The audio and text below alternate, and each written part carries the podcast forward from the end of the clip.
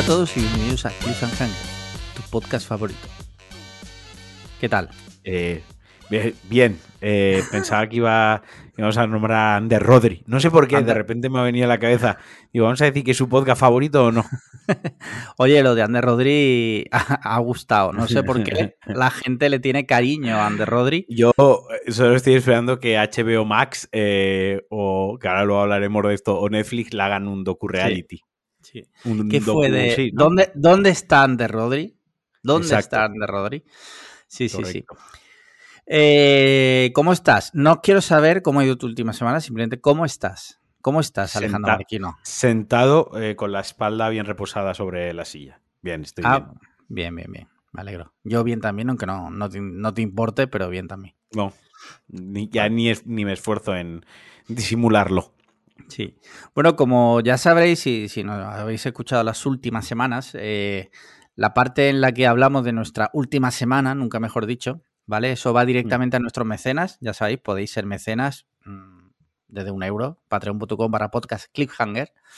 Y si te parece, pasamos directamente a las preguntas de nuestros oyentes. Sí, hoy, vamos de los oyentes, no, de, los mecenas. De los mecenas. Vamos a advertir que va a ser un programa más cortito que lo hemos advertido en la previa. Hoy va a ser un programa un poco más corrido por, por básicamente por mi culpa, por, porque no tengo hoy mucho tiempo. Esta semana me estoy readaptando. Eh, entonces hoy va a ser más cortito, vamos a hacer menos preguntas, va a haber menos hot takes y vamos a hablar de algo al final, pero hoy se quedará un poquitín más modesto. Pido disculpas anticipar, la semana que viene lo haremos más denso y, dentro de poco tenemos invitado, o sea que lo Tenemos un invitado, en mi opinión, muy potente, que vendrá el día 23.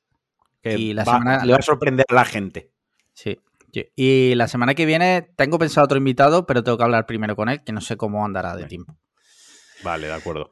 Mira, eh, bueno, pregunta de nuestros mecenas. El Moreno Baila dice: Hola, provincianos. Antes de nada, ahora que el grupo abierto de Telegram ha dejado de existir, me gustaría mandar un abrazo a todos aquellos que alguna vez formaron parte de él, incluido a ti, Mayayo, hombre. Mayayo, Mayayo did, Mayayo did nothing wrong. y lo convirtieron en un oasis de alegría, risas y sororidad durante estos dos años tan raros que nos han tocado vivir. Y a vosotros muchísimas gracias por hacer lo posible, creándolo y cuidándolo, hombre, pues de nada. La verdad que ha sido bonito, ha sido un viaje de dos años casi, que ha estado guay el grupo en abierto. Ahora ya, pues, el capitalismo es lo que tiene. Pero la pregunta, ¿cuál es? La pregunta viene ahora. Ah, vale, vale, vale. Digo, porque yo de momento no he preguntado nada. No, no, no. Dice, dicho esto, os lanzo otra pregunta del cuestionario de las 36 preguntas para enamorarte o no de otra persona. ¿Cuándo fue la última vez que cantasteis a solas y para otra persona? Y ya puestos, ¿qué cantasteis? Hostia. Yo, yo... canto en el coche. Yo canto en el coche. Pero normalmente... Eh, pues si voy solo, solo, y si voy con mi mujer, canto con mi mujer. Lo que pasa es que si voy con mi mujer, que está aquí riéndose, eh, suele ser muy corto porque me dice, ¿puedes parar, por favor? Porque canto muy mal, canto fatal. Entonces me pide, por favor, me dice, para, por favor, deja de joder la canción. Sí. Vale, vale. Yo cantar solo, pues hace nada. Tres minutos antes de que me llamase estaba cantando en casa. Sí. Eh, y cantar para alguien, es que yo le canto mucho a. Le canto mucho a Sandra. O sea, estamos en la cocina y está sonando la música y me pongo a cantar, vamos en el coche y me pongo a cantar. La verdad es que es, creo que así, creo que es la única persona en mi vida y, eh, que, le he cantado, que me he atrevido a cantar delante de ella, porque sí que me gusta bastante cantar, pero una cosa me da muchísima vergüenza. Y es la única persona con la que me he sentido a gusto para, para cantarle. Tú además tienes la teoría de que cantas bien, ¿no? Bueno, eh, no, te lo digo, te digo que tú tienes la teoría porque yo no te he escuchado. No, no, se puede tener, no sería una teoría porque no se ha demostrado, sería una hipótesis o una suposición. No sabía que estaba aquí, no sabía que estaba aquí don Pablo Casado. Pablo, eh, Pablo, Casado, no, Paco Casado. es la cabeza hecha papilla, ¿eh? Sí, sí, sí. sí. Eh, no, es que me lo dice Sandra. Quiero decir que que podría decirme que me callase, como te dice a ti tu mujer, pero no me lo dice. O sea, que una de dos, o me quiere más o tiene razón y no canto tan mal. O sea, que ahí está. Vale, vale. Muy, Es muy sufrida y dice, mira, lo dejo ahí como un chico tonto y, ya cuando se canse que pare. Vale, vale, vale, vale. ¿Y qué sueles cantar? ¿Hay algún género en especial o...? Mm, a ver, eh, en castellano, porque en inglés soy desastroso, si ya no puedo pronunciar un apellido bien en inglés de un actor, eh, que a lo mejor he visto 30 películas de esa persona, imaginaos si me tengo que poner a cantar en inglés. Pero le canto mucho, yo qué sé, Estopa, por ejemplo, que me gusta mucho, eh, Zetangana también. Y ya cuando estamos de cachondeito, hay una cosa que me gusta mucho cuando estamos en la cocina de cachondeito, es cantar el muelle de San Blas de, de Maná. sí, sí, sí, sí. sí. Eso son palabras ya muy mayores, esas palabras. ¿eh? Claro, claro. Si, Yo... si, le canto el muelle San Blas y todavía no me ha tirado de casa es porque igual mal no lo hago del todo. Yo soy, yo canto de todo, o sea, me da igual, yo canto de todo. Mal, o sea, muy mal, pero canto lo que, lo que se ponga por delante. Sí, sí, sí. Desde hip hop, eh, pop, lo que sea. Lo que sea, lo que sea. Sí. Eh, ah, mira, me está. Sí, me está diciendo. Me está diciendo mi mujer por WhatsApp. Dice, dile a ti que un día vamos a un karaoke a que lo demuestre. no, es que a Paloma le gusta mucho, le gusta mucho los karaoke, entonces siempre busca cómplices. Pero ya he dicho, ya he dicho que me da muchísima vergüenza, que solo lo he hecho delante de Sandra. O sea, es una cosa que me tenéis que dar mucho alcohol previamente. Vale, vale, vale. Bueno, ya pensaremos algo. Eh, muy bien, pues eh, cuestión respondida. Esperemos que el Moreno Baila se haya quedado tranquilo.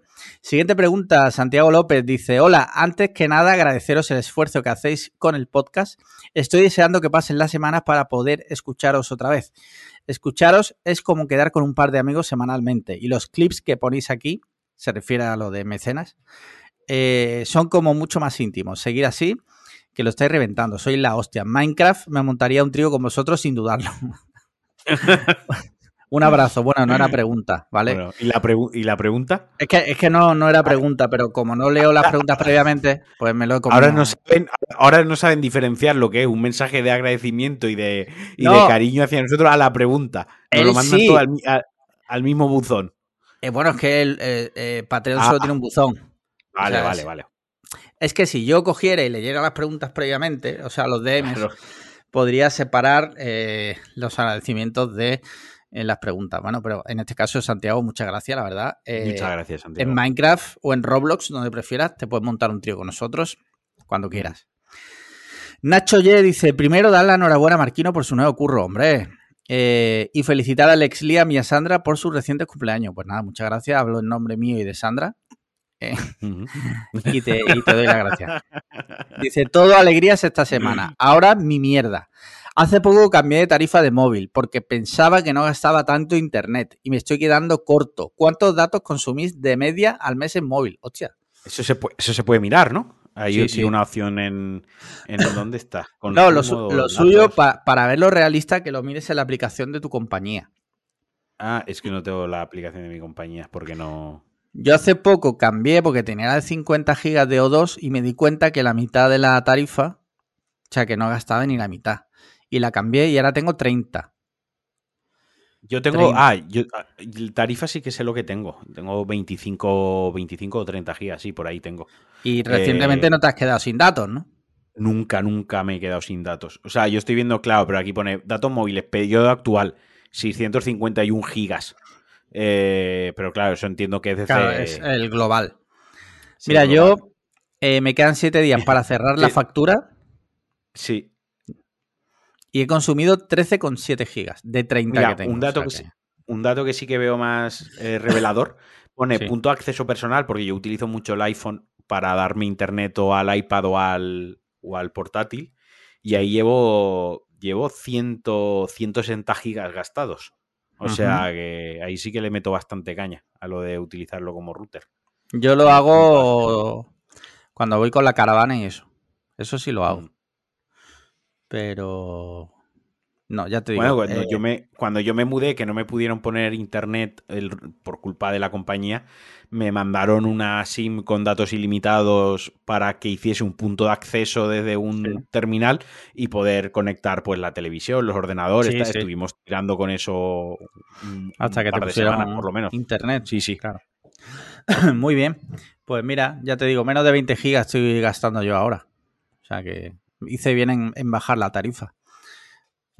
Mira, eh, José Antonio Espejo dice: Pregunta para el siguiente episodio. Si os dieran eh, 100.000 euros, me parece que es, por cada año de vida que os quitáis, ¿cuántos años os quitaríais? Yo ninguno.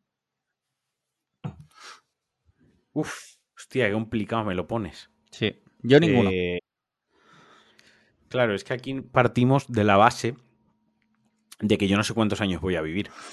Eh, entonces, a lo mejor puedo quitarme uno y a lo mejor es que ya es que me queda un año de vida. O sea, me estoy matando y no disfruto de los 100.000 euros. Que a lo mejor me quito 10 y, es un millón de euros y me, me, muero a los 75 porque me iba a morir a los 85 y tengo un millón de euros de aquí a los 75, por poner un ejemplo.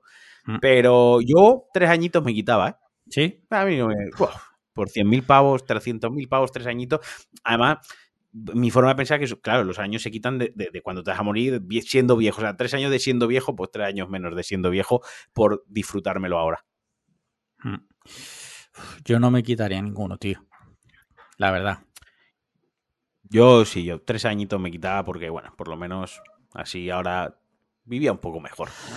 Ya, ya veremos luego. El marquino del futuro que se preocupe por, haber elegido esos tres años. Esos tres años, el marquino del futuro que se preocupe de esos tres años. Sí, pues espero, José, que te quedes por respondido. Eh, ya no hay más preguntas. ya te iba a decir, ya tenemos que pasar a. No, no, es que no, no hay más. Vale. Mira, tengo varios temas interesantes, ¿vale? Elige uno. Hoy hay que elegir uno. Por ¿Solo uno? Sí. Eh, uno súper rápido. O sea, uno súper rápido y ahora elijo otro. Se ha confirmado segunda temporada de tu serie favorita, Skirt Game. Hostia, nadie, lo que nadie pidió. sí, sí, sí.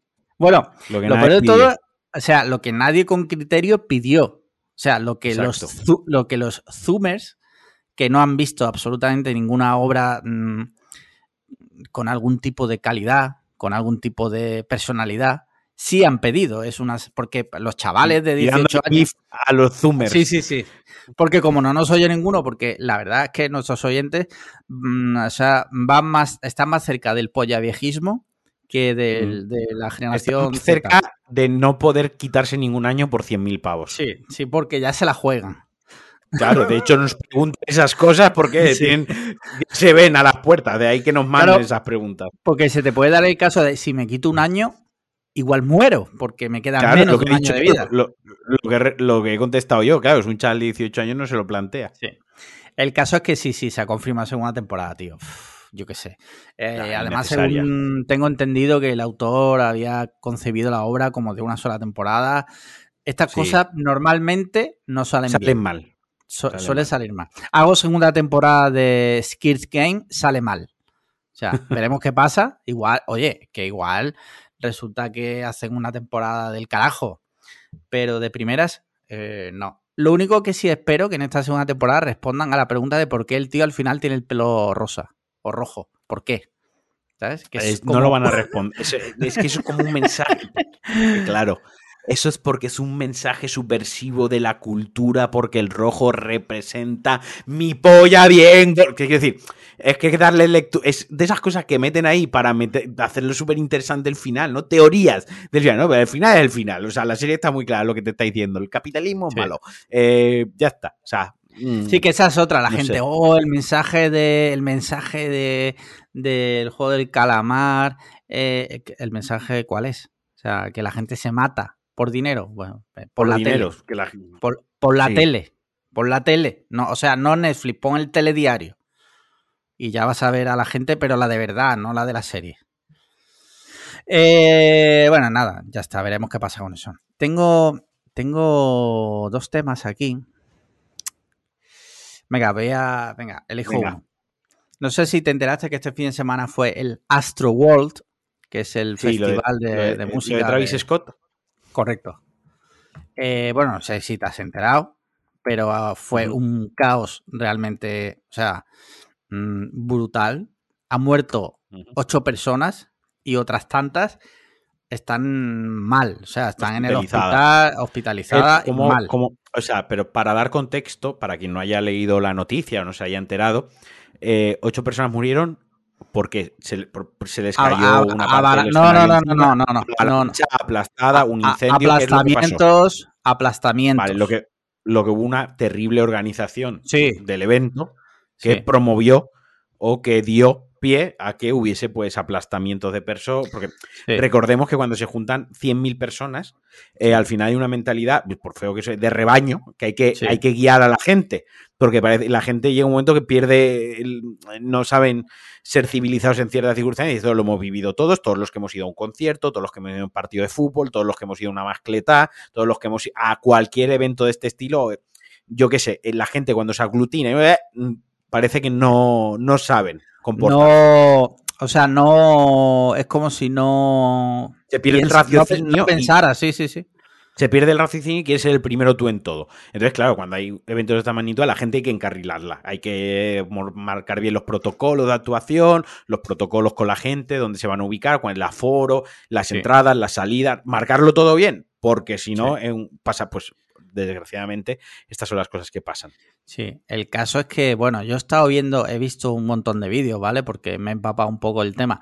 No porque lo fuera a hablar en el podcast necesariamente, sino porque, pues, no sé, porque me interesaba. Porque, por ejemplo, mm. Travis Scott es un cantante que me gusta bastante, ¿vale? Sí. Eh, bueno, para empezar, su música. Su música. Bueno, su música y él. Él me cae bien. Bueno, me caía bien hasta ahora. Ahora ya entraré y contaré lo que pienso. Pero me gusta, pues, eh, la ropa que saca y tal, las colecciones que hace. Eh, me gusta en general lo que es el personaje de Travis Sí, sí, sí, sí. ¿Vale? Eh, y en esos vídeos, tío, se veía una desorganización. O sea, la gente. Bueno, para empezar, se ve que la, la, cantidad de gente aglutinada en un mismo espacio era tan grande que no había móvil, no funcionaban los móviles. ¿vale? ¿Qué pasaba? Que la gente ni siquiera pedir ayuda. Es que no podían pedir ayuda. O sea, es que la gente. tú imagínate que está tu amigo que se está muriendo y no puedes hacer nada, ¿vale? Eso por un lado. Luego el personal. Otro amigo. Bueno, eso por supuesto. En mi caso sería muy fácil porque la lista de espera para ser mi mejor amigo es bastante grande. Exacto. Eh, le voy a mandar una, a Juan Antonio una entradita para el próximo Para el Astro, el Astro World del año que viene. Del año que viene, sí. O para, o para este, el, de Madrid, ¿cuál es? El de el que se mató también. El, Mad Cool. Para el, Mad Cool también. Le voy a mandar entraditas para todos los festivales. Sí, sí, sí.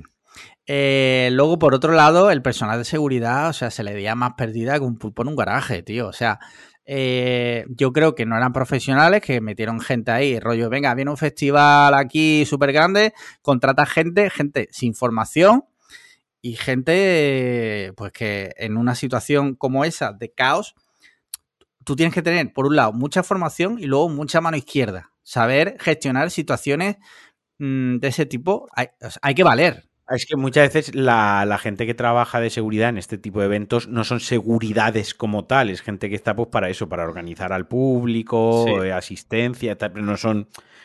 claro, la, la, palabra a veces incurre en la equivocación, ¿no? Porque son los de seguridad y precisamente lo que te inspira la palabra es seguridad, ¿no? Como, vale, pues está ese ser ahí, no va a pasar nada malo y no, ese ser ahí eh, luego eh, no se quiere, a lo mejor es un, eso.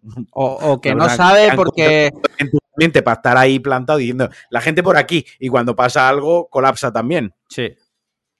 Sí. Eh, y luego lo, ya lo peor de todo es que en un momento dado que aquello no se parase, o sea, aquello siga adelante.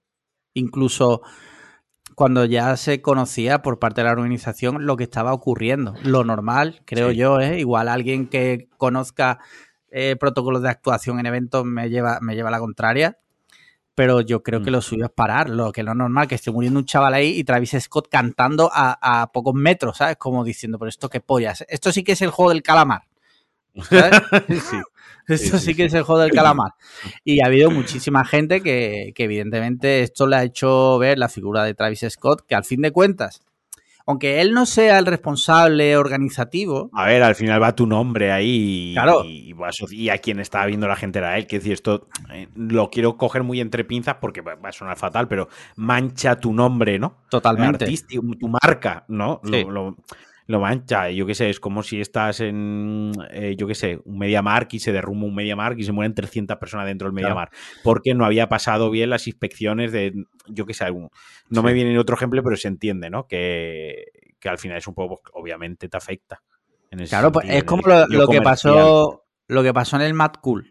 Se murió una persona. correcto, lo mío. Falleció no recuerdo. Sí. Era un acróbata, creo recordar, un acróbata. Obviamente, pues la persona que estaba cantando o actuando en ese momento, pues obviamente eso le afectaría. Creo que pararon el concierto y tal, no, me acuerdo. El caso es que, no sé, tío, y luego salió unos stories de él, en mi opinión, muy teatreros, y ya lo último ha sido que, bueno, dice que se va a hacer cargo económicamente de los ocho entierros, que bueno, vale, que menos, ¿no? Eres Travis Scott.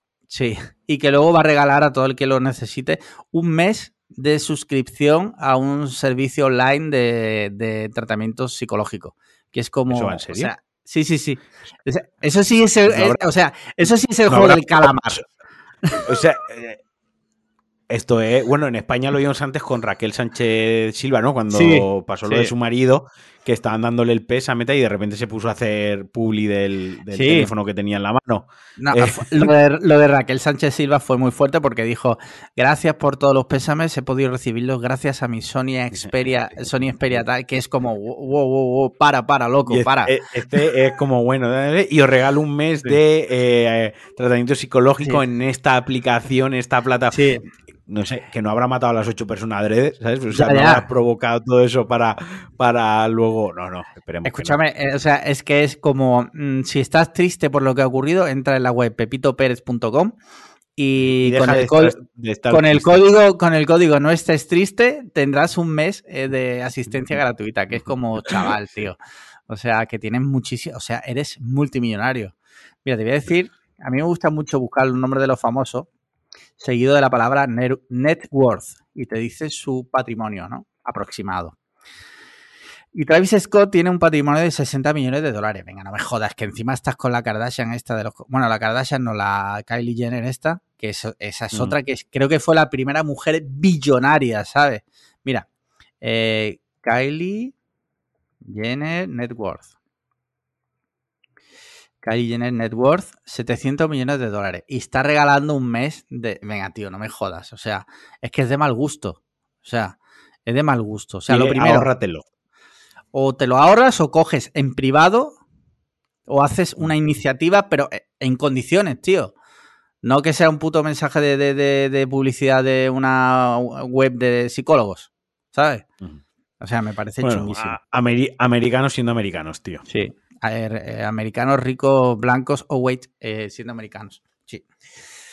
Eh, ya está, no sé, a ver cómo evolucionan las cosas. Yo, desde luego, el año que viene me parece que vienen a, el Astro World a, Valencia. ¿Irías? Por un año de mi vida, ¿no? bueno, aquí, aquí, ¿te acuerdas lo que pasó en, un Halloween? ¿Qué fue aquello? Lo de, de Steve Aoki, que también murieron un par de chavales por aplastamiento aquí ha pasado. Aquí ha pasado bastante y incendios en salas porque hay muchas salas que están en el sótano de, edificios y tal. Aquí ha pasado bastante. bastante, no una vez al año, pero sí que han habido. Sí, ha pasado. Por suerte aquí. es más de uno. Por suerte aquí, por ejemplo, los del, lo del concierto este de, la, de que estamos hablando fueron juzgados y creo que, bueno, que estas personas se enfrentaron a cosas serias, como debe ser. Sí, sí, sí. Bueno, ¿qué más por ahí?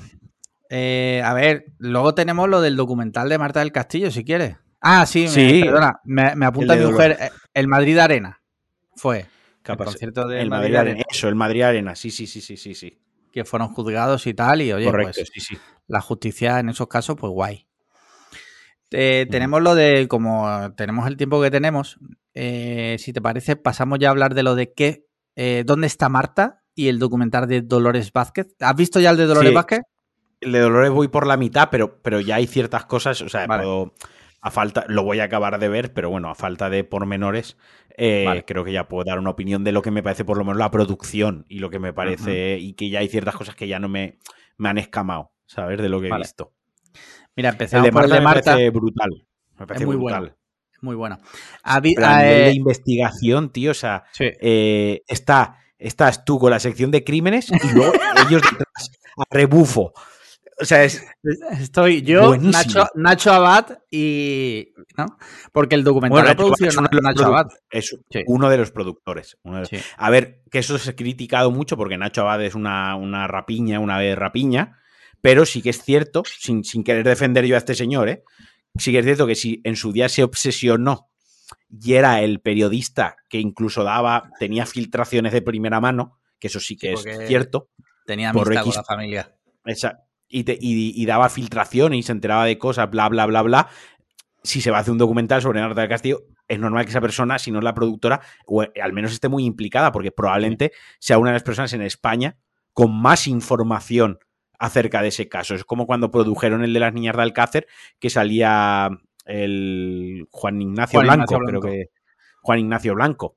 Y salía durante el documental muchísimo. Obviamente es gente que ha estado implicadísima y que tiene una cantidad de información, de datos y más estructurada en la cabeza que, bueno. Pues y, no, no, solo la, no solo la cabeza, el caso Nacho Abad, tiene que tener un montón de documentación física que eso si tú lo pones con un equipo de gente, de profesionales experimentada en documentalismo y tal, pues te salen cosas guay como lo de Marta del Castillo, porque es que está muy bien hecho, tío. Desde el minuto uno, cuando te empiezan a contar la historia, la forma que tiene de contártelo, ahora entraremos en lo que es el contenido, ¿no? Pero eh, en lo que es el, continente, es muy bueno porque em, hay momentos también que te cuentan una cosa y de repente...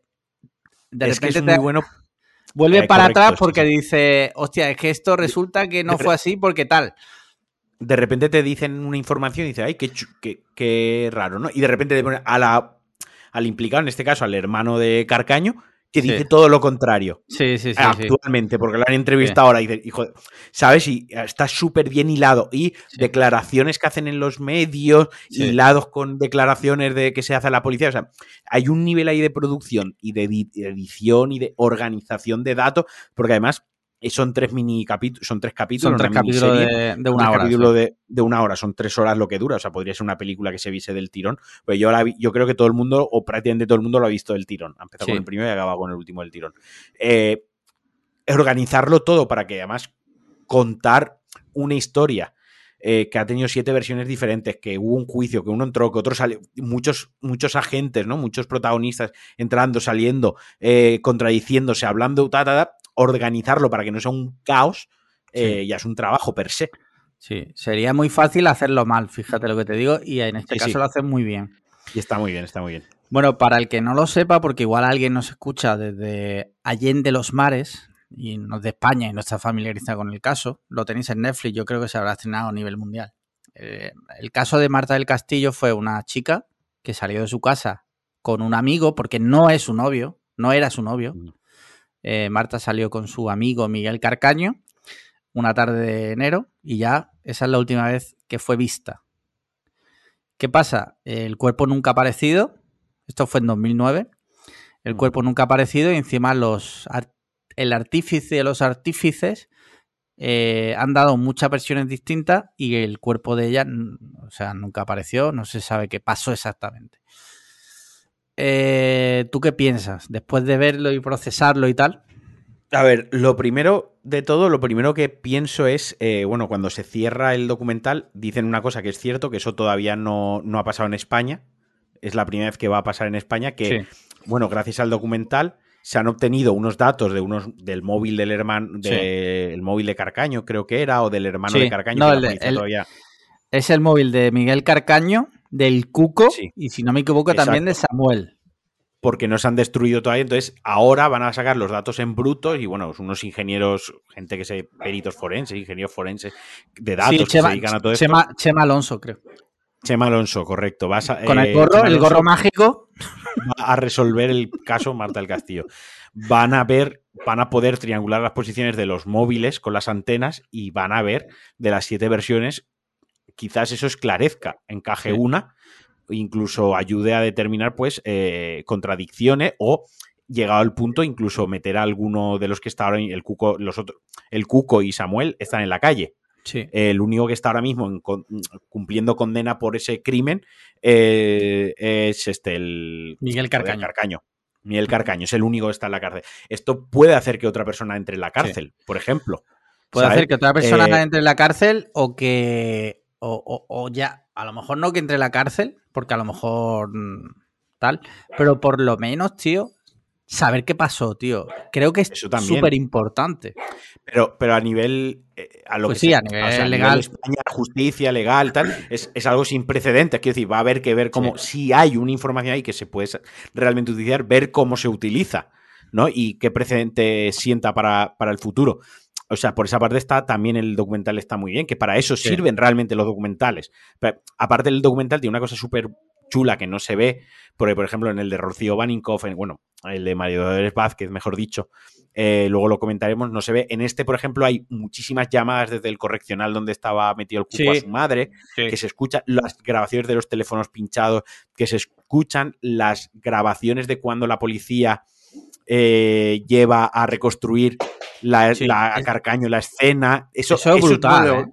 Eso no se ve, eso es algo que habitualmente esas imágenes no las vemos. Y ves el trabajo, o sea, realmente ves que es el trabajo que hace la policía, el tema de las llamadas, cómo se comportaban cuando estaban con un micro, etc, etc.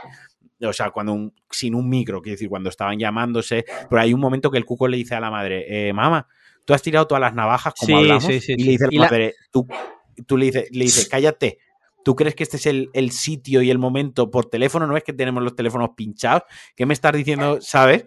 Te das cuenta de lo tonto que era en realidad el chaval. Por eso tenía, 15, tenía 15 años, tío. Cuando ves todo el conjunto, me cuesta mucho pensar que quien urdía eso no era una mente muchísimo más adulta y muchísimo más estructurada, porque el niñato ese no le da la cabeza para tanto. Pero Si le está diciendo eso a la madre, pues es un crío, pero no porque sea Lelo, sino porque es un crío, porque tiene 15 años.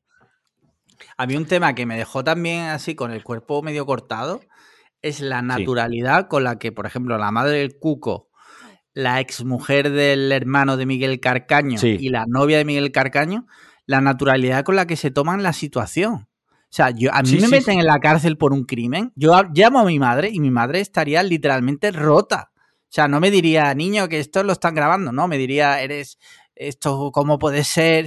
Estaría llorando. ¿Sabes lo que te quiero decir? Y están, no sé si porque vienen de familias donde están acostumbradas a este tipo de cosas, que no lo sé, o porque es gente mm, mm, carente de empatía o, A ver, yo creo que cuando llamas a tu madre, oye, que me van a meter para adentro, hay un momento que la madre dice, vale, tú tranquilo, eh, tranquilízate, mm, no respondas, está, no sé. En ese momento tampoco creo que. Yo tampoco lo. Eso no me escamó tanto, porque creo que realmente es lo que hay que hacer. O sea, ponerse a gritarte en el momento que la policía te está. Tú llamas a tu madre, oye, que me está diciendo tu madre, pero ¿cómo puede ser eso? Pero que, que se ponga a gritarte es lo último que necesitas en ese momento. Lo que necesitas es que una persona te diga, va a salir, no todo va a salir bien. Suena muy Mr. Wonderful, pero en ese momento lo mejor que te puedo decir es, vale, cálmate, tranquilízate, no des problema, acompáñalos y vemos cómo se resuelve esto. Lo que a mí lo que más me escama, o sea, lo que lo primero que me da la atención es ver al hermano de, Carcaño ahí hablando, tapado con la cara y tal. O sea, una persona que estuvo en la cárcel salió eh, relacionado con el caso. Sí.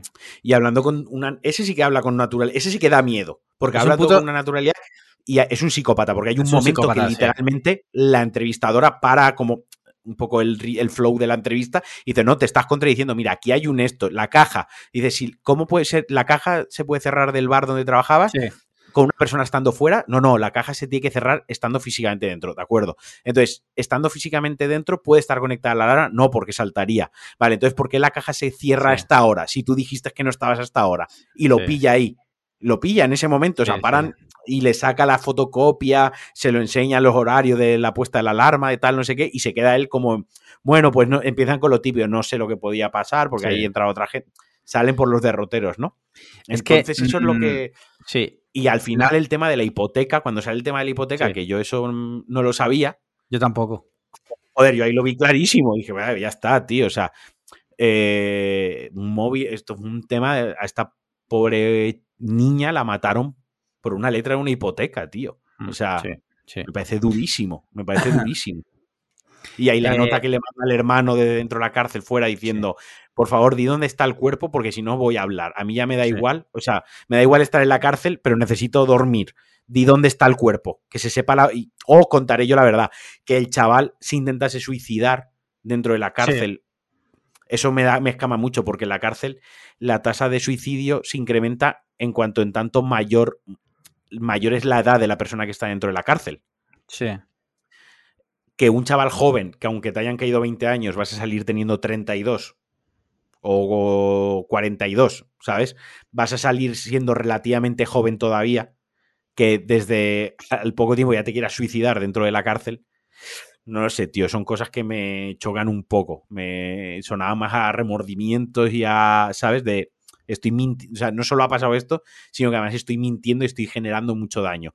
Y luego creo que el, el Cuco y el otro, Samuel, eran dos víctimas colaterales que están en el momento equivocado, en el lugar equivocado y siendo más tontos de lo que debían. Y los empastraron. Que ellos no mataron, o sea, que ellos no ejecutaron el asesinato, estoy, vamos, convencidísimo. Yo creo que yo y el hermano este los digo, ala, ya está. O sea, todos sabéis lo que pasáis, pues ahora os voy a manejar yo, si no os vais a cagar. Sí, sí, sí. Eh, sí, yo creo, eh, coincido contigo que ellos dos fueron utilizados por Miguel Carcaño y el hermano, circunstancialmente, porque eran sus amigos. Yo creo que temían, estos dos chavales temían tanto a Miguel Carcaño y ya no te digo al hermano, porque... Al hermano, al, hermano hay que tener en cuenta que el hermano ya era, era una persona adulta.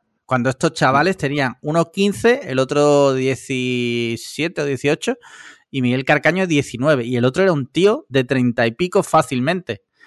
sí, aparte que, parece ser que tenía sus chanchullos. O sea, que no era trigo limpio ya de entrada. era un tío, para empezar, con un bar de copas que no digo que sea malo tener un bar de copas, ojo, no estoy diciendo eso, solo te digo que para tener un bar de copas, yo las personas que he conocido que tienen bares de copas son gente normalmente muy echada para adelante. Eh, o sea, un pardillo no te monta un bar de copas, porque para tener un bar de copas hay que tener mucha cara. Esa es la realidad. Sí, sí, sí.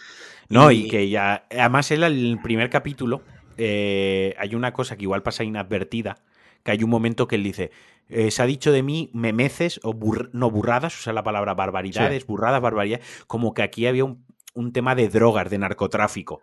Y en el último capítulo, cuando pasa las tres horas, resulta que el piso que heredaron de la madre cuando falleció lo rehipotecan por 108 mil euros a nombre de Miguel Carcaño como único deudor de esa hipoteca. El dinero es para el hermano mayor. Y de ahí empieza la discusión de no has han llamado que no has pagado la primera letra, de la hipoteca. Mm. Esto suena, lo siento, bar de copas. Siento caer en el cliché. Lo siento, pero bar de copas. Tío chungo. 108 mil euros. Mm, es que se ha dicho que se me ha relacionado con el narcotráfico. Hombre, a ver, eh, permíteme, permíteme que yo también lo piense, ¿no? Ese dinero para qué era. Tiene ¿Para, qué era? ¿Dónde está ese dinero? ¿Para quién era? ¿Para qué era? ¿Para qué urgía tanto ese dinero, no? Eh, para que empastraste a tu hermano pequeño con el tema del dinero, ¿sabes? algo había ahí, ¿sabes? No sé, tío. Muy raro todo. Realmente da que pensar, como dice el padre de Marta en un momento. Eh, esto da que pensar. Es un caso que yo hay muchos datos, o sea, me gusta mucho el documental porque yo hay muchos datos que no conocía. Luego hay una vecina que sale por la puta cara y dice que ella vio a la niña entrar en el portal. bueno, esta señora, ¿a qué juega? No, no, sí, sí. Pero bueno, en general el documental a mí me ha gustado mucho. Hay una cantidad ingente de datos y creo que lo organizan todo bastante bien como para que te enteres. Hablan también de la repercusión social. Tanto el de, el de María Dolores Vázquez como este dejan claro la escoria de televisión eh, a nivel mm, amarillismo que hay en España, ¿no? Porque los dos tela la televisión. Pero sí que es verdad que es un caso que a raíz de lo sucedido, por ejemplo, se cambiaron varias cosas, como por ejemplo ahora un menor desaparecido, se inicia la búsqueda desde el... Inmediatamente. Inmediatamente se pone, admite, ya no tiene que pasar las horas para que se dé por desaparecida. Inmediatamente se activa el protocolo.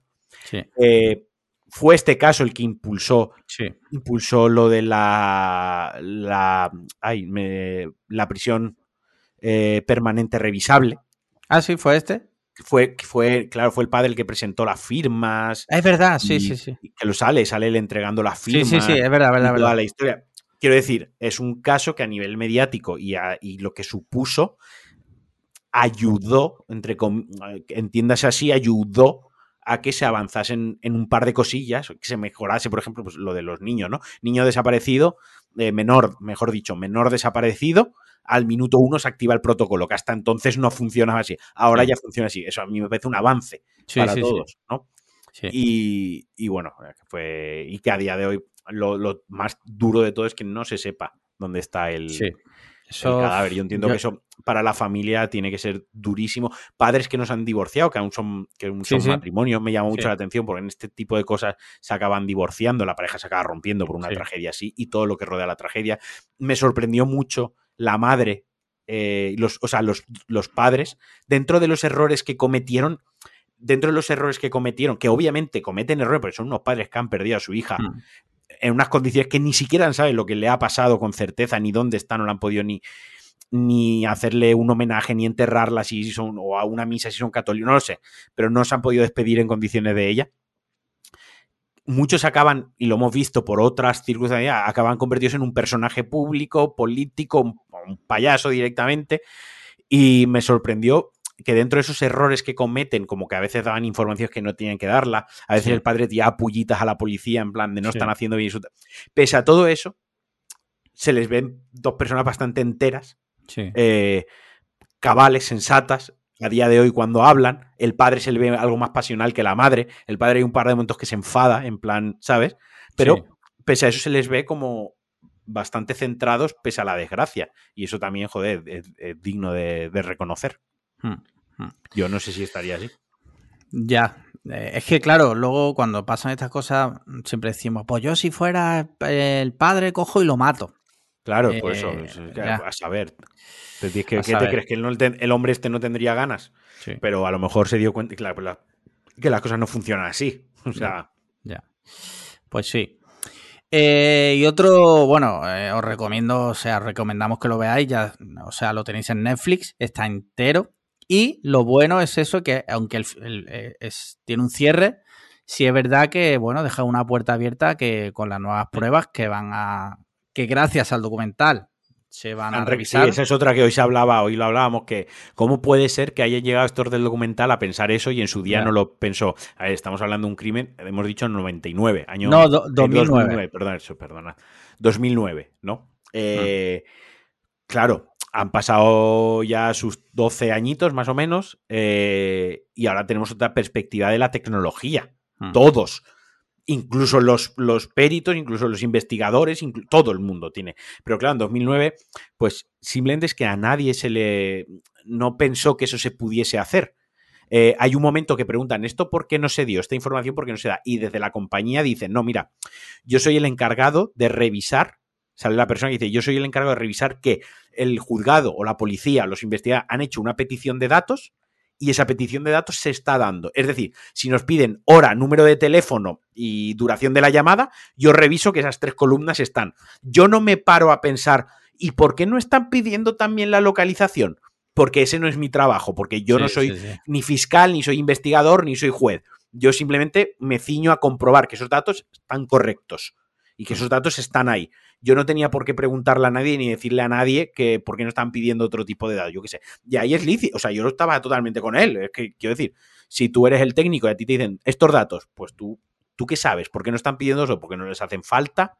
Eh, porque obviamente esos datos son recursos, eso tiene un coste, tiene un tiempo, a lo mejor no han pedido porque no les hace falta, a lo mejor porque, no sé. Y a lo mejor simplemente es que con tanta contaminación mediática que tuvo ese, ese caso, tantos investigadores, tantas versiones, tanta, por las manos que pasarían las pruebas. cuando hay tanta gente que se cometa un error, dos, tres, cuatro errores, a mayores humanos en la cadena, más probabilidades de que haya un error humano. Que se les pasó pedir eso, pues se les pasó, ya está, no hay que. Una pena, una pena que en su momento no se recurriese a eso, pero también la tecnología a día de hoy, de lo mismo que ha avanzado hacia un sitio, de una manera también avanza de otra. Es decir, a lo mejor hoy se puede hacer incluso mejor una mayor investigación con esos datos. Y a lo mejor se hubiesen investigado con la tecnología de ese momento y se hubiesen quedado ahí. A lo mejor a día de hoy hay más profundidad, no lo sé. Sí. Sea como sea, muy recomendable que lo veáis. Y si te parece, cambiamos a otro documental, que el de Dolores, que lo tenéis en HBO Max en este caso, que yo ya te comenté la semana pasada que lo había empezado. Sí, sí. Y tú lo has empezado también, yo ya lo terminé y tú lo has empezado, ¿no? Yo voy por la mitad, más o menos, aproximadamente. Eh, lo primero que me llama la atención es la producción, que brutal también. Sí, sí, muy buena. O sea, los valores de producción. Yo ya te he dicho, lo hemos comentado por privado, yo estoy convencido que ese, ese docu-reality, eso se ha hecho para, para venderlo al... O sea, ese no se ha hecho... El de Marta sí que me ha parecido muy made in Spain for Spain, ¿no? Muy para nosotros, para hecho aquí, por gente de aquí, para gente de aquí. Y este de Dolores Vázquez me parece más que está hecho tanto en una parte porque, para que ella hable por, por primera vez, ¿no? Y, pero el formato que tiene, todo muy americano, ¿sabes? Como muy para Norteamérica, muy venderlo allí, que estas cosas les mola, ¿no? Eh, cuando hay una persona metida en Chirona que no tenía que haber estado. ¿Cuánto tiempo estuvo? Eh, dos años, sí, 500 y pico días. años. Sí, sí, sí. 559 días, creo que dos años aproximadamente. Eh, les encantan estas cosas de dos años en la cárcel y luego resulta que no. ¿Sabes? Que era inocente. Sí. Sí, sí, sí, sí. Es, bueno, este, este caso ya lo hablamos en su día porque el año pasado salió una película documental también. Bueno, no sé si fue, no, no fue el año pasado, ha sido este mismo año, ¿no? Creo que sí, sí, ha sido que este Netflix sacó una película documental sobre el tema, que se quedaba un poco en la superficie. Eh, e, en este de HBO Max profundizan bastante más, sobre todo en la figura de Dolores, y se le da voz para que se exprese lo que ella sintió. Y igual también hay muchos datos, tío. Mm, o sea, y, el caso es que te vuela la cabeza, tío. ¿Cómo condenan a una persona que no ha hecho nada? Sin pruebas. Sin, pruebas. Lo es que sí, no hay pruebas. No hay, ninguna prueba real, o sea, una prueba sólida. Es que no hay ni una puta prueba sólida. son todas suposiciones y que luego, por lo menos hasta donde yo he visto, es un esperpento. Cuando va la madre de Rocío a declarar, Sí, lo de los juicios era lamentable. Lleva, la foto de la hija y la gira y la enseña al jurado popular. Pero ¿cómo estás haciendo eso? O sea, que el jurado popular son seres humanos que cuando vean eso ya van a estar con. Los estás. van predispuestos a empatizar con esa persona porque te está enseñando la foto de su, de su hija asesinada. O cuando va el inspector de la Guardia Civil y le dice, pero usted puede concluir que la fibra tal, no sé qué, es una prueba que puede tal, y dice no, y se gira al jurado, se pone la mano en el corazón y dice, pero tengo un esto de aquí me está dando un presentimiento, pero, por favor, eso el juez en ese momento tenía dicho, bueno, todos a casa. lamentable, sí. O sea, esto es lamentable, o sea, va usted ni guardia civil ni polla, o sea, usted vaya a su casa y no vuelva por aquí. y, luego eh, todo el espectáculo este, la gente que iba al juicio a ver y entrevistan a una señora no, y gente que entraba con las, como el juego era público, porque tenía juego sí. podía, y Peña con toalla, que iba a ver que venía y luego se iba a la playa. y, me, hace mucha gracia porque entrevistan a una mujer y le dicen, ¿usted qué cree? Dice, yo creo que ha sido Dolores porque se la ve que es muy dominante. Hostia, argumento de peso. O sea, la justicia en la facultad de, Derecho, el día uno, ¿vale? Si una persona es muy dominante, culpable automáticamente. Eso, eso sale una periodista diciendo que, por ejemplo, se decía de María Dolores Vázquez, que era muy antipática. Ah, que ahora que un asesino sea antipático o simpático nos importa. O sea, si es una asesina, ¿qué más da que sea simpática o antipática? Sí, sí. Es antipática, ok. Que es una persona con muy. Por se le ve una mujer que, por lo que cuentan por su trayectoria personal y laboral, se nota que es una persona que viene de una, una educación en Londres, una muy buena educación. Muy buen, eh, había tenido buenos trabajos. No, no, eh, que una, tenía mucha perspectiva y refuerza mucho decir, su trayectoria profesional, su crecimiento profesional, que tenía muchas inquietudes. Una mujer que en su tiempo bastante adelantada a su tiempo porque le hicieron directora de un hotel tochísimo, que decir, una persona, una mujer de negocio, muy de cargos de mucha responsabilidad, muy tirada para adelante, pues obviamente es una persona con carácter, una persona como ella dice, yo no me callo las cosas, yo te digo las cosas a la cara claras, y antipática, ruda, pero perdón, eso no te convierte en una asesina. Entonces te convierte en una persona antipática. No te vayas de cervezas con ella, pero no la metas en la cárcel por ser antipática. Ya. ¿Sabes? Que, que estaba muy fría. Y ella argumenta de una manera que yo, yo lo he visto y decía, joder, yo empatizo mucho de esta persona. Ella decía, no, yo no estaba fría. Lo que pasa es que yo no había hecho nada. Yo, lo, yo estaba tranquila porque yo sabía que no había hecho nada. Y cabrearme y gritar y es, no iba a mejorar la situación. O sea, yo estaba llevando el duelo de la, de la chica a mi manera, yo estaba allí callada, sin inmutarme, sin alterarme, porque yo no había hecho nada. ¿Qué, qué, esperaban que hiciese? Sí. Entonces, claro, ya es que si se cabrea porque se cabrea, si no se cabrea porque no, porque yo qué sé, le hicieron ahí, vamos, eso sí que fue un juicio popular, pero vamos, a, gañote. Es muy triste lo que pasó, tío. Y esta mujer se chupó cárcel y lo más grave, que no le han dado ni un puto duro. O sea, eso es que es, es muy triste. No te digo ya que le dieran lo que ella pidió, que fue 4 millones de euros. ¿Vale? Pero es que no, le han dado. todavía. Ah, vale. Bueno. Te lo he dicho, que iba por la mitad, pero bueno. Sí, no me acordaba. Son datos, son datos que se pueden consultar. Son factores. Eh, ya, quien lo vaya a ver, pues bueno, ya lo sabéis. Sí. Eh, pero es que no le, pagaron, tío. No ha recibido ni un duro. y, bueno, ya está. No, no quiero entrar más para no decirte cosas porque. Pero es que es muy. Te, te pone de mala hostia, tío. sí, no, a ver. Luego otra cosa que sale en el documental, no sé si ha llegado a esa parte, es que eh, o sea, eh, España sabía que Tony King vivía aquí y que sabía dónde vivía. O sea, yo no entiendo, no sé de protocolos, ¿vale? Pero cuando hay un crimen de esas características, tú no revisas a ver eh, si hay criminales reconocidos en la zona. No sé, igual estoy diciendo una tontería. No, no, es, parte de la bueno, es una de las líneas que se le podía ocurrir a alguien. A mí, por ejemplo, lo que yo he visto, ya yo lo he dejado cuando la vidente. Ahí es cuando he dicho tú match sí. eh, paro. la vidente y todo, tío. O sea, El, principio me parece durísimo la madre del novio de Rocío. Porque, claro, ese fue el principal sospechoso, el primer principal y primer sospechoso. Eh, eso tiene que ser durísimo para esa mujer, porque al hijo lo trataron a patadas. Me lo creo que lo tratasen a patadas. Me creo las presiones policiales, me creo la investigación. O sea, que no se le trató bien, eso me lo creo. Y a la mujer se le ve sufrir, en plan, lo que sufrió mi hijo. ¿Sabes? Eso es lo primero, lo primero de todo, porque es otra víctima colateral. Hmm. ¿no? Eh, y ya empieza con un poco de resquemor y le tira una pullita a la madre de Rocío, ¿no? En plan, pero si su hija estaba mejor aquí que en su propia casa, que tiene ahí montada una de, de la hostia. Y luego lo que más lo que más me está costando es empatizar con la madre de Rocío. es, difícil, es difícil. Es, un, un personaje que ya en su día era difícil, sí. pero es que ahora todavía más. Hmm. O sea, si la otra era antipática, esta es que no hay por dónde. Lo siento, yo, una persona que la veo todo el rato y, me cuesta mucho empatizar, no la veo, igual que veo la madre de Marta del Castillo, y joder, pobre mujer, y si me. ¿No?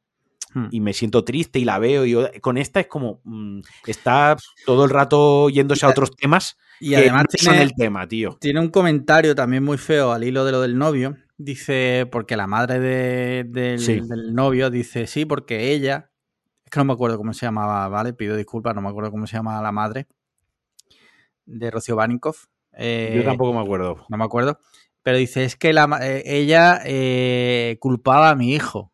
Dice, y luego le pregunta a la madre, dice, bueno, no digo que fuera Sonia. Dice, no digo que fuera culpable, pero que ella tendría que haber estado con mi hija. Claro. Como, o sea, la culpa de, que, de que un psicópata mate. O sea, es lo que he hablado muchas veces. Evidentemente, ese chaval, para empezar, o sea, va a tener que vivir toda su vida sabiendo, porque en el fondo, él sabe perfectamente que tendría que haber ido. Porque yo, yo lo pensaría. Digo, joder, si yo hubiera ido, y si yo hubiera ido, eso ya tiene que vivir con ello toda su puta vida. Pero no, eres el culpable, no es tu culpa. Pero es que la madre, la madre se le nota a esta mujer que no está bien del todo. No, claro, claro, evidentemente. Pero que no está bien, no que se ha quedado mm, después de esto tocadita, no. O sea, que ya estaba mal. O sea, estaba mal a la cabeza antes, de eso. Y se le nota cómo se expresa. O sea, primero el novio de la hija, pues tú tenías que haber estado porque no sé. Luego, cuando María es eh, tú asesina porque te has vengado porque no sé. Luego, cuando, quiero decir, eh, cuando vas así como pato sin cabeza, tío, bien del todo no, no carburas, no funcionas. Sí, sí. Y luego que una vez esclarecido el caso y tal, todavía sigue diciendo que ha sido, ¿sabes? Que es como. Es que eso está grabado ahora. Es que sigue teniendo un resquemor hacia María Dolores Vázquez porque la dejó, porque era pareja sentimental y le rompió el corazón al final.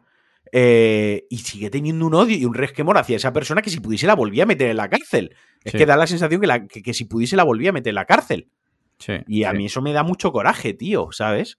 Porque bastante tiene que haber pasado la otra la otra mujer dos años en la puta cárcel y dos años que te chupan en la cárcel saliendo que no has sido tú.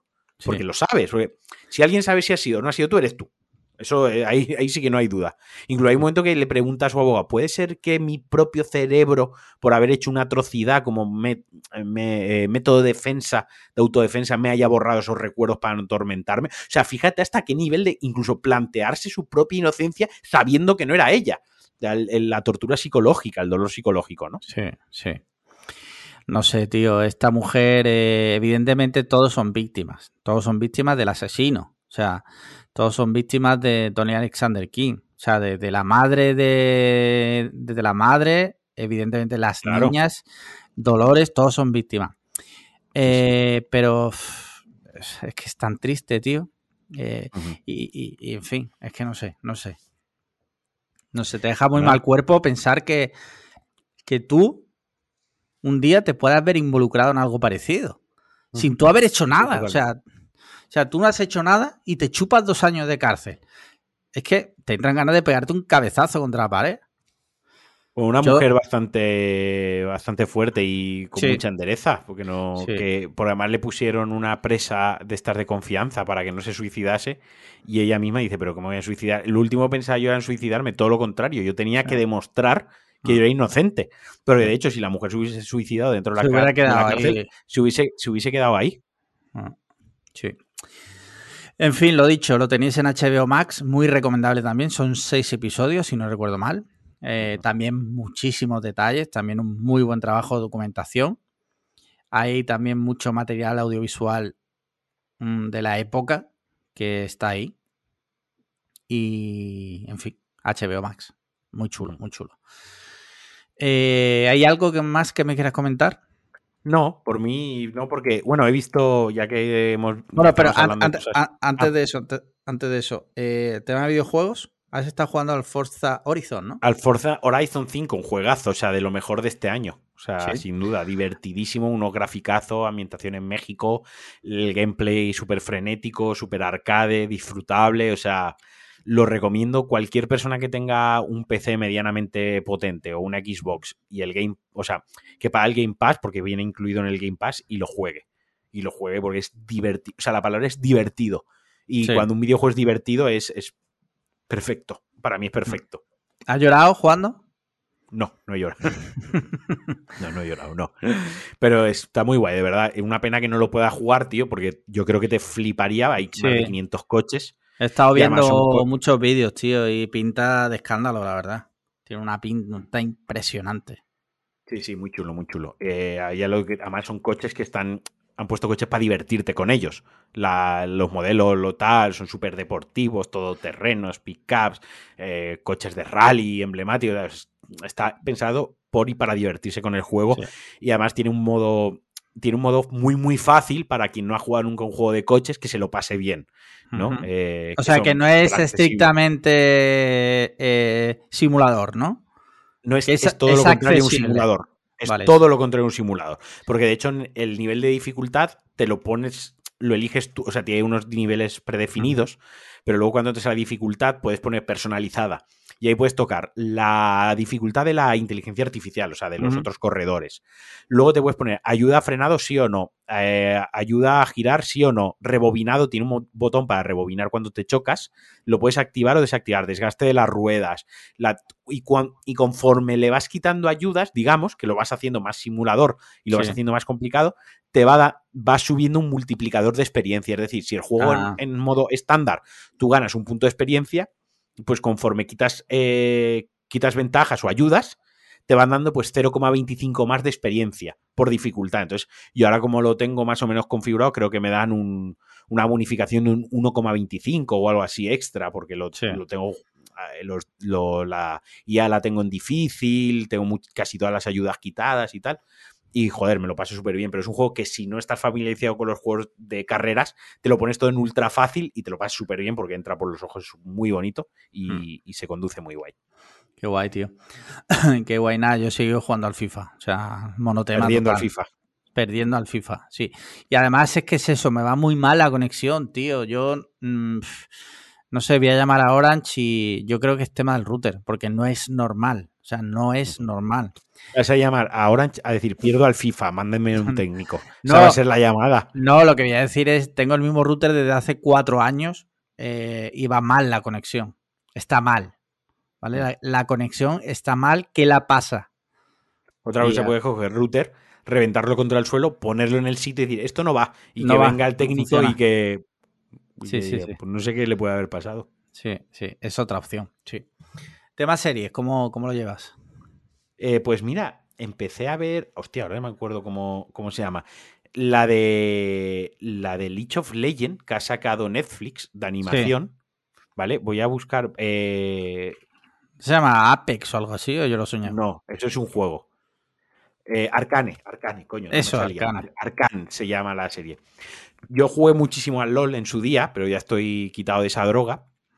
Y no tenía intención de verla. Pero sí que es cierto que la gente de, de League of Legends, todo el tema del diseño de arte, dirección de arte y visualmente, la estética steampunk, eh, con toques así victorianos, etc, etc, lo hacen muy bien, lo hacen muy bien. Y luego simplemente quería ver la animación, porque a mí la animación como producto me, me gusta. Acojonante. O sea, acojonante. El nivel de la animación, o sea, yo lo pondría al nivel de, de Spider-Man Un Nuevo Universo o el multiverso, eh, Spider-Man Multiverso. Ese nivel de calidad en las animaciones.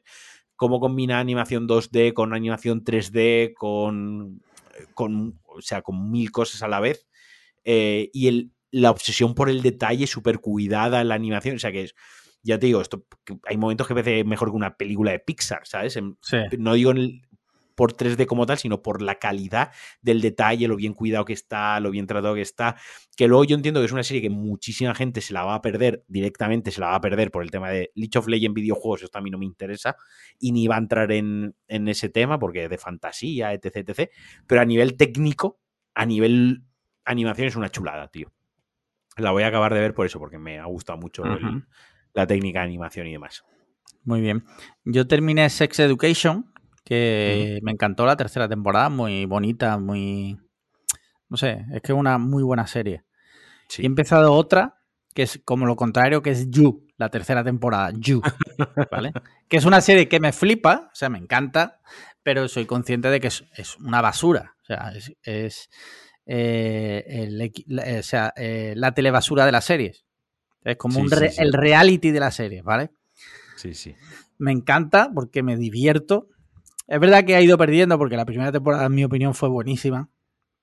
La segunda un poquito peor, esta no está mal, pero mola, mola. Me, encanta Joey Goldberg. Ojalá algún día ser como él.